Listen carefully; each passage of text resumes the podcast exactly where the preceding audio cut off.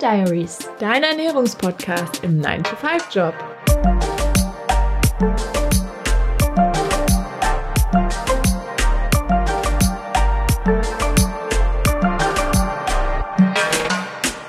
Moin, moin, herzlich willkommen und hallo zu Food Diaries. Nein, Folge dich. Ich fand's mega. Lassen wir drin. Hallo zusammen. Das spiegelt die Stimmung wieder. Wir ja. sind fix und fertig. Es ist Dienstag, 19.30 Uhr. Wir hatten beide einen wilden Tag. Wir geloben, in, während der Folge besser zu werden, aber dieser kurze, fröhliche Start musste da sein. Lasst euch nicht davon täuschen. Doch, wir geben uns auch Bestes. Wir haben auch heute ein spannendes Thema mal wieder vorbereitet. Mhm. Ich bin sehr gespannt, weil ich glaube, dass mir das unglaublich viele neue Dinge über meinen Körper verraten wird und über meine Ernährung. Und deshalb, Miriam, die alles entscheidende Frage für die heutige Folge. Über welches Organ reden wir heute? Wir sprechen heute über den Magen-Darm-Trakt und insbesondere den Dickdarm. Wow, das klingt so sexy. ja, unser Thema für die heutige Folge sind nämlich Pro- und Präbiotika. Was ist das? ich hau's einfach mal so raus. Ich hoffe, dass es anderen Leuten auch noch so geht wie mir. Ich hatte das auf jeden Fall schon mal gehört, den Begriff. Aber ich sag's ganz ehrlich, mir war nicht klar, was das meint. Mhm. Ich würde sagen, wir starten mit einer kleinen Mini-Definition, die wirklich sehr stark runtergebrochen ist und können dann ja im Laufe der Folge ein bisschen genauer drauf eingehen. Gerne. Generell kann man sagen, Probiotika sind Lebensmittel, die Bakterien enthalten, wie zum Beispiel äh, Milchsäure. Und Präbiotika sind Lebensmittelbestandteile, die die Darmbakterien in unserem Darm füttern. Ja, das vielleicht schon als kleiner, kleiner Einstieg. Okay, ich habe direkt eine Folgefrage. Das heißt also, in meinem Darm tummeln sich ganz viele Bakterien, die mir erstmal nichts Böses wollen, die eigentlich gut sind für mich und die da verdauen. genau. Also bei Bakterien denkt man jetzt wahrscheinlich gerade nach äh, Covid-Zeiten und so erstmal an was Schlechtes, vielleicht auch an Viren. Ähm, aber heute soll es um die, um die Darmflora gehen, das sogenannte Mikrobiom, wenn das euch schon ein Begriff ist. Und da geht es natürlich um die Bakterien, die ganz natürlich in unserem Körper sind, die wir auch brauchen, die viele Aufgaben haben, die sie da übernehmen. Und ähm, genau, um die soll es heute gehen. Cool. Finde ich gut. Ja, vielleicht um direkt so ein bisschen auf die Aufgaben einzugehen, die die Bakterien da so haben. Ähm, sie sind unter anderem wichtig für das Immunsystem und für die Herstellung von Vitaminen, wenn sie unsere Nahrung, die im Dickdarm ankommt, ja, verwerten. Und ja, sind letztendlich für den ganzen Verdauungsprozess zuständig. Genau. Und generell kann man sagen, dass man sie schon so ein bisschen unterteilen kann in ganz plakativ gesprochen gute und schlechte Darmbakterien. Ah. Auch wenn ähm, es gibt auch schlechte. Ja. Ich dachte jetzt vielleicht gibt es nur gute. Ja, wie gesagt, es ist sehr plakativ. Sie sind nicht jetzt unbedingt schlecht, mhm. aber es kommt darauf an, dass man im Darm eine ein, ein Gleichgewicht hat, also eine ausgewogene Verteilung zwischen den Bakterien. Die in Anführungsstrichen guten sind nämlich dazu da, Kohlenhydrate abzubauen und sie produzieren zum Beispiel kurzkettige Fettsäuren, die wichtig für uns sind und Vitamine. Und die schlechteren Darmbakterien, die können Entzündungen fördern im Körper. Hm, okay, da sind wir dann auch wieder beim Immunsystem. Genau. Nehme ich mal ja. an. Was passiert denn, wenn, also im Bestfall funktioniert das alles wunderbar. Mhm. Und wir haben eine gesunde Darmflora. Der Körper verdaut, was das Zeug hält und macht tolle Dinge mit dem, was wir essen. Was passiert denn, wenn das nicht so ist, wenn da irgendein Ungleichgewicht herrscht? Wie stelle ich das fest? Oder was, woran merke ich das? Mhm. Da gibt es natürlich ganz viele Möglichkeiten. Also zum einen natürlich könnten es Verdauung, Verdauungsprobleme sein. Es könnte aber auch sein, dass du immer mal wieder angeschlagen bist und ähm, dich die eine oder andere Erkältung jagt, das mhm. ja wieder im Zusammenhang mit dem Immunsystem ein Zeichen dafür sein kann. Also da gibt es wirklich ganz vielfältige Symptome, die darauf hinweisen können. Ganz wichtig an dieser Stelle, wenn ihr das Gefühl habt, irgendwas stimmt nicht, ihr fühlt euch unwohl, dann auf jeden Fall bitte einen Arzt oder eine Ärztin konsultieren. Ähm, genau, da kann der oder die Expertin auf jeden Fall mehr zu sagen und bei euch feststellen, ob äh, es am, am Mikrobiom an der Darmflora liegen könnte. Zum Beispiel durch eine Stuhlprobe kann man das feststellen. Genau, also da schon mal der Hinweis, wendet euch an, an Ärztinnen und Ärzte. Genau, wir machen hier keine medizinische Beratung an sich. Okay. Ich finde es ganz spannend, dass das so auf das Immunsystem auch schlagen kann. Irgendwie war mir das nicht bewusst. Und mhm. um ehrlich zu sein, denke ich mir jetzt auch so, wenn ich mit irgendwie einer Krankheit zum, ich meine, gut, die wissen wahrscheinlich die Ärzte, was dann, welche Symptome wofür sprechen und so, aber mich hat das noch nie dann irgendwie jemand speziell nach meinem Stuhlgang oder so gefragt. Zum Beispiel. Ja. Denke ich gerade. Okay. Vielleicht kannst du noch ein bisschen mehr auf die ähm, Prä- und Probiotika eingehen. Mhm. Ja, gern. Also die Probiotika, ich hatte es eben schon angedeutet, die enthalten Bakterien. Das können in den Lebensmitteln zum Beispiel Milchprodukte sein, wie Joghurt. Da sind dann eben Lactobacillen zum Beispiel enthalten, also keine Sorge, keine, keine Tiere in dem Sinne, aber eben kleine Mikroorganismen, die man darüber aufnimmt und die zumindest zu einem gewissen Teil resistent sind gegenüber unserer Magensäure mhm. etc. und es deswegen auch ähm, in unserem Darm schaffen. das heißt aber, diese Bakterien sind nicht von vornherein da, sondern die muss ich durch meine Ernährung aufnehmen. Letztendlich sind sie da ab dem Moment der Geburt, mhm. ähm, weil man allein schon durch die Geburt selber und dann durch die Muttermilch eben Bakterien aufnimmt als Säugling und dementsprechend sich auch dann in den ersten Monaten und Jahren schon eine Darmflora bildet. Also das Einzige, was sich wirklich ähm, sehr negativ darauf auswirkt, ist, wenn man Antibiotika nimmt, besonders über längere Zeit weiß nicht, ob du es selber schon mal einnehmen musstest. Da merkt man auf jeden Fall, dass es sich auf die Darmflora, also kann man auf jeden Fall merken, ja. dass es sich auf die Darmflora auswirkt. Und ähm, ja.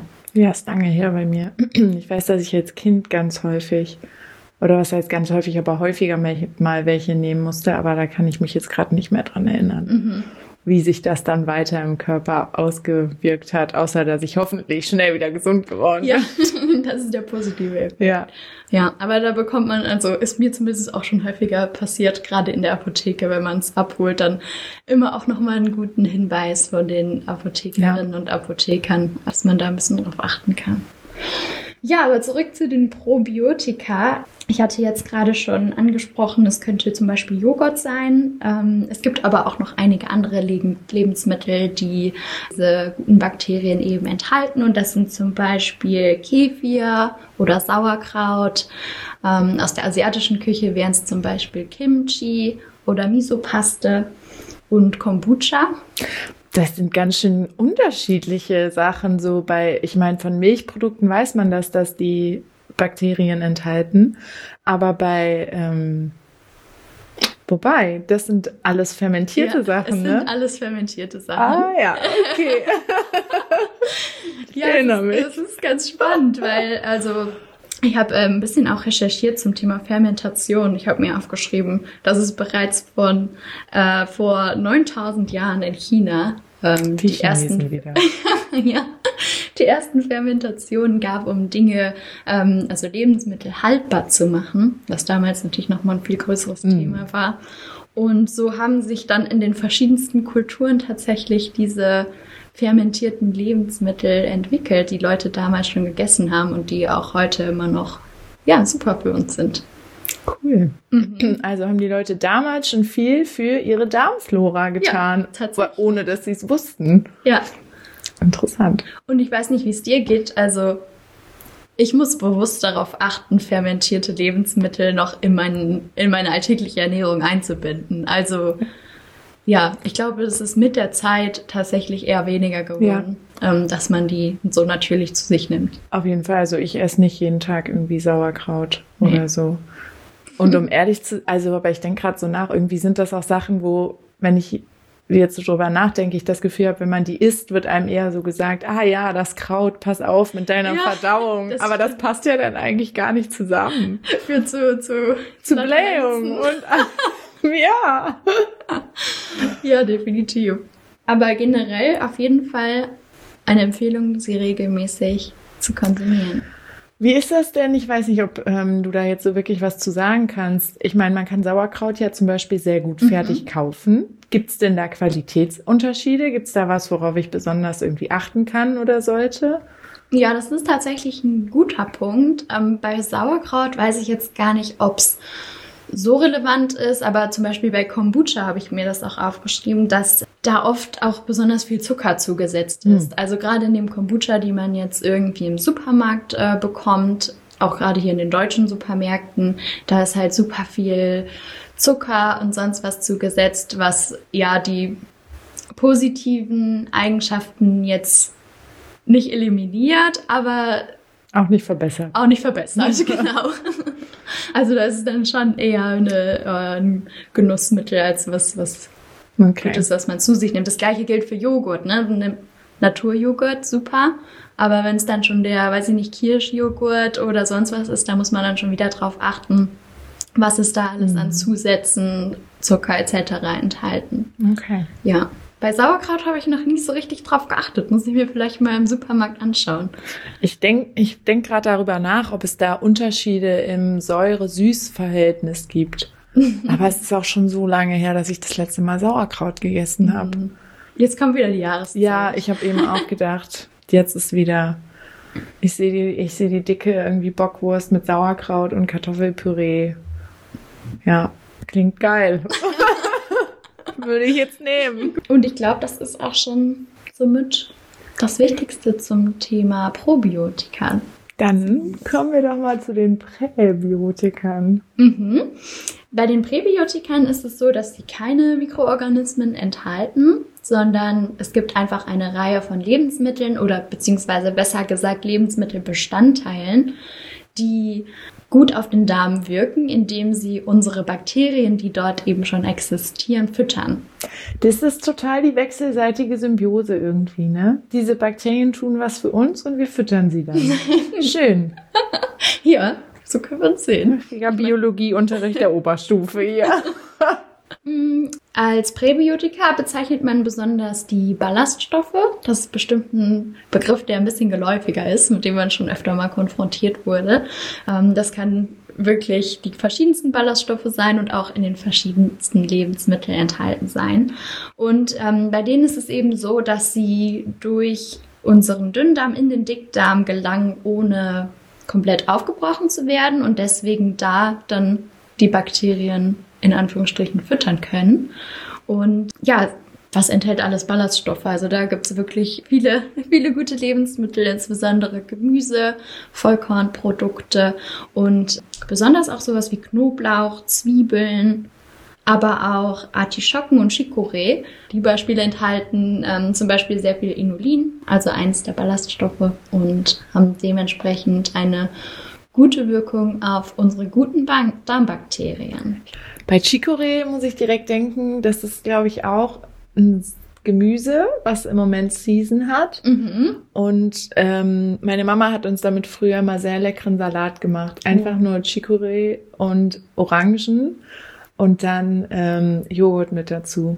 Ein sehr sommerlicher eigentlich Salat und yummy einfach nur. Mhm. Also wer ein bisschen Farbe auf dem Teller braucht in diesen Zeiten, sollte das mal ausprobieren. Das ist sehr lecker. Das klingt wirklich gut. Aber ähm, ja, ist auch irgendwie ein geiler Salat, weil er so knackig ist, muss ich sagen. Mhm. Ja. Und viele gute Bitterstoffe. Ja, sehr bitter. Deshalb brauchst du dann die Orange und den Joghurt. Ja. Aber guck mal, dann hast du mit dem Chicorée und dem Joghurt, hast du dir erst die Bakterien gegeben und ihm dann auch noch direkt Futter gegeben. Wahnsinn. Dein Darm, ey, der macht eine Party. Gibt es denn auch irgendwelche negativen Effekte, die in diesem ganzen Getöse mit dazu kommen. Wie ist das denn zum Beispiel, wenn ich eine bestimmte Ernährungsweise verfolge? Zum Beispiel, wenn ich mich vegetarisch oder vegan ernähre, denn dann fallen ja alle Milchprodukte weg. Gibt, also gut, wir haben gerade schon gesagt, fermentierte Sachen, darüber kann man es gut dann wieder einfangen. Hm, ich weiß nicht, Supplements sind vielleicht, ist das auch eine Möglichkeit? Ich greife mal verschiedene Punkte auf. Also zum Thema vegane Ernährung ähm, fällt mir jetzt gerade direkt ein, dass es auch viele ähm, Alternativprodukte gibt, wie zum Beispiel Kokosjoghurt, musste ich direkt mm. daran denken, denen dann auch häufig Probiotika zugefügt sind. Also wenn man da hinten mal auf dem Label schaut, äh, bei den Inhaltsstoffen, da findet man oft einen Verweis darauf, dass es eben auch, ja, zum Beispiel Milchsäurebakterien enthält. Also da kann man sich auch als Veganerin gut mit, mit Probiotika abdecken. Ähm, dort ist nach negativen Effekten gefragt. Antibiotika haben wir ja gerade schon mhm. angesprochen. Das ist auf jeden Fall ein, ein sehr großes. Und dann auch das ganze Thema einseitige Ernährung. Also wenn, ja, wenn, wenn man viel Weißmehl isst, wenn man viel du guckst. Julia guckt ganz schuldbewusst. Ich fühle mich so ertappt. Ich habe letztens die Folge bearbeitet, in der das Beispiel von jemandem, der sich einseitig ernährt war, ja, wenn man nur Pasta und Zucchini isst. Und ich war so, ähm, It's a me. Moi? Und ich muss jetzt, ich fühle mich schon wieder ertappt. Aber ich muss dazu sagen, ich esse sehr viele Vollkornnudeln. Also ich hole mir meine Ballaststoffe. Das ist sehr gut. ja, also da ist natürlich auch immer so die Grenze, ne? Wann ist es einseitig, ab wann ist es ausgewogen? Ich glaube, da. Ich glaube, ich bin hart an der Grenze zwischen ausgewogen, näher und einseitig. Dann belassen wir es dabei. Ja. Ich, also ich meine, das ist ja hier, das ist auch äh, Ziel und Sinn und Zweck, so rum, dieses Podcasts, dass ich ein bisschen besser mich ernähre und so. Ja, und ich find's mega cool. Ich auch.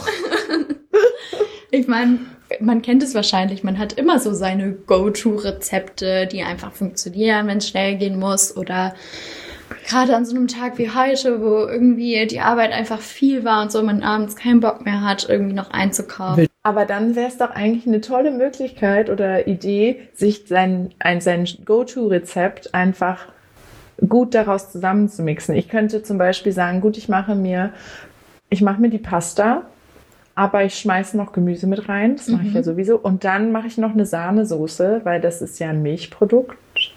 Und dann und noch einen kleinen Side Salad. Dann hast du noch ein bisschen Rohkost und. Ich mache einfach so ein Sauerkrautschälchen daneben. Äh, wenn ihr Rezepte habt mit Nudeln und Sauerkraut, das würde mich jetzt mal interessieren. Das kann ich mir als Kombi nämlich gerade schwer vorstellen, aber es ist nicht so, dass ich es nicht probieren würde. ähm, du hattest noch eine Frage aufgeworfen, von die ich mich gerade versuche zu erinnern. Mmh. Äh, Supplements. Ah, Supplements hatte ich eingesprochen. Supplements war es, genau. Also es gibt, wie glaube ich bei allen anderen Nahrungsmittelbestandteilen oder Vitaminen und Mineralstoffen gibt es für alles im Internet Supplements. Es gibt auch in der Apotheke natürlich viel, also mhm. was man verschreibungspflichtig teilweise auch bekommt. Hier würde ich sagen, wenn man eine ausgewogene Ernährung hat, einen gesunden Lebensstil führt, sich bewegt und keine Symptome hat oder so, dann kann man darauf getrost verzichten. Wenn man dazu dann auch noch bewusst darauf achtet, vielleicht gelegentlich mal probiotische Lebensmittel einzubauen in die Ernährung, dann ist man da wirklich gut abgedeckt.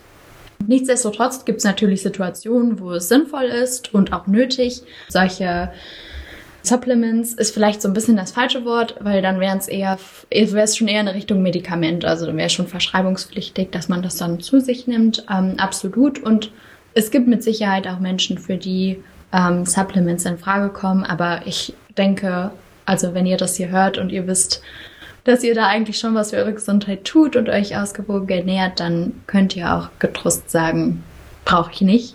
Die 60 Euro für 100 Gramm brauche ich nicht ausgeben. Alle sind gerade in ihrem Kopf den Kühlschrank und den Vorratsschrank am Durchgehen. So, was habe ich da? Habe ich genug Ballaststoffe? habe ich genug anderes? Sauerkraut. Es ist noch Sauerkraut im Haus. Mhm. Ja, letztendlich bei Ballaststoffen kann man auch sagen, es kann auch zu viel sein. Also mhm, okay. nicht per se, aber wenn man jetzt denkt, okay, ich habe mich jetzt die letzte Zeit, die letzten Monate sehr einseitig ernährt, viel vielleicht ja Fertigprodukte, Weißmehlprodukte, wenig Gemüse gegessen. Und wenn man dann von 0 auf 100 umstellt und auf einmal super viel Gemüse von heute auf morgen in die Ernährung integriert, dann ist der Körper damit auch im ersten Schritt überfordert, weil mhm. er natürlich nicht gewohnt ist, diese ja, Ballaststoffe zu verarbeiten und zu ähm, verdauen. Und deswegen ist da auf jeden Fall eine Empfehlung, steigert euch langsam, peu à peu immer ein Stückchen mehr, so wie es euch gut tut. Und dann sollte die Verdauung es nach und nach auf jeden Fall in den Griff kriegen. Ich würde sagen, that's it. Okay. Ja, also abschließend ihr Mörs. Vollkornprodukte und ein bisschen Kappes und Chavu. ja, wie man hier in Köln sagt. und vor allem habt Spaß dabei. Genau, also, ja sich jetzt ganz strikt nur noch daran halten und in jede Mahlzeit irgendwie jetzt äh, besondere Lebensmittel integrieren, das muss es auch nicht sein. Ihr müsst euch jetzt nicht nur noch von Sauerkraut und Kuhmilch ernähren. Es ist, das ist nicht das Ziel des Ganzen. Aber macht es vielleicht so wie ich, sucht euch euer Go-To-Ballaststoffprodukt und dann speist ihr das einfach immer ab mit anderem Gemüse. Und ja. Voll. Und dann wird das eine leckere Sache. Ich habe auf jeden Fall sehr viel gelernt. Ich finde es schön zu wissen, dass in mir drin so eine Symbiose lebt, von der ich aktiver Teil bin, ohne es zu wissen. Ja, richtig gut. Und falls euch auch das Thema Darm noch neu war und ihr Lust habt, noch ein bisschen mehr zu erfahren, ich finde das Buch Darm mit Charme mega cool. Der Name ist einfach schon cool. Ja, da hat jemand im Lektorat einfach was richtig gemacht. Wirklich. Also ich finde es mega informativ es ist leicht rübergebracht, es bricht mit vielen gesellschaftlichen Tabus, weil es ja oft, also es ist oft einfach noch ein Thema, über das man nicht spricht, ja. oder? Also. Ja. Das, darüber können wir vielleicht noch kurz sprechen. Ähm, ich weiß nicht, da hatten wir auch in der Vorbereitung, hatten wir es kurz angesprochen. Es ist ein Tabuthema, also ich weiß nicht. Ja, Dickdarm ist kein sexy Wort, haben wir schon festgestellt für alles, was irgendwie auf dem Klo passiert, muss man sich ja tendenziell irgendwie immer noch schämen. Wie siehst du das? Ja, irgendwie schon. Unangenehmer Moment, wenn man irgendwie, keine Ahnung, Besuch da hat oder vorher auf der Toilette war und dann riecht es noch oder so oder du lebst in einer WG oder was mhm. weiß ich. Obwohl es das vielleicht, es ist eine natürliche Sache eigentlich sollte. Aber ich meine, es ist nicht das einzige Tabuthema in unserer Gesellschaft. Aber ja, es ist ein Tabuthema. Vielleicht bereitet das auch manchen Menschen Bauchschmerzen. So, ich weiß zum Beispiel, dass mein Opa, gut, der ist jetzt auch schon über 80, aber der ähm, hatte mal eine Darm-OP und seitdem fühlt der sich nicht mehr wohl damit, lange Strecken zu laufen mhm. oder lange aus dem Haus zu sein oder wo es keine Toilette gibt, weil er Angst hat, dass das dann ein Unglück passiert. Ja. Und ich glaube aber auch, dass das so ein bisschen nur in seinem Kopf ist. Aber ja, ein Tabuthema vielleicht ist es kein Tabuthema, sondern einfach halt ein Thema, was nicht sexy ist. Vielleicht ist es das eher, würde ich sagen. Ich habe jetzt zuletzt äh, mal bei ähm, eine kleine Empfehlung von mir wieder an dieser Stelle. Quarks und Co. auf Instagram. Ich kann es einfach nur empfehlen, denen zu folgen. Die machen die unterschiedlichsten Themen. Da kann man so viel auch nochmal mhm. über sich selbst und die Gesellschaft und gesellschaftliche Phänomene und ja, so. Voll. Auch so, warum, keine Ahnung, müssen Kinder lernen, mit ihrer Wut selber umzugehen oder sowas. Solche Sachen. Ja, Dinge, mit denen man sich einfach so nicht auseinandersetzt. Genau, und die hatten glaub, vor kurzem eine Grafik, ähm, was es heißt, wenn, wenn dein Geschäft auf der Toilette so und so aussieht. Mhm. Und das ist ja auch was, wo man mit man sich irgendwie nicht auseinandersetzt. Klar, wenn man mal zum Arzt geht, wird irgendwie so gefragt, ja, haben Sie Probleme mit dem Stuhlgang? Haben Sie regelmäßig Stuhlgang? Wie ist der so? Und selbst da ist es irgendwie komisch, das zu erzählen, je nachdem. Ja, es ist ja, du hast eben schon gesagt, dir war gar nicht bewusst, was so die Darmflora überhaupt macht und so. Vielleicht kommt es auch genau daher, dass man sich damit irgendwie nicht wirklich auseinandersetzt, zumindest solange man keine akuten Probleme oder ähnliches damit hat. Also viele Menschen setzen sich vermutlich erst mit dem Thema auseinander, wenn sie wirklich irgendwie Schmerzen oder Verdauungsprobleme oder sonstiges haben. Ja, ja, das denke ich auch. Und ansonsten findet ihr auf jeden Fall Informationen bei der, bei der DGE oder der Bundeszentrale für Ernährung, wenn euch das interessiert. Und bei akuten Problemen sprecht mit eurem Arzt und eurer Ärztin. Genau. Schiebt es auch nicht zu lange raus. Ja. Ne? Also, ne, bei manchen Sachen lohnt es sich auch auf den Körper zu hören und sich Rat einzuholen. Definitiv. Auch wenn es vielleicht ein unangenehmes Thema ist. Aber man will, dass es besser wird. Ne? Ja. Das ist doch ein schönes Schlusswort, Julia. es war mir eine Freude mit dir. Mir war es auch eine Freude. Vielen Dank, Miriam. Wir hören uns und wir freuen uns drauf. Bis dahin. Bis dahin. Macht's gut. Ciao.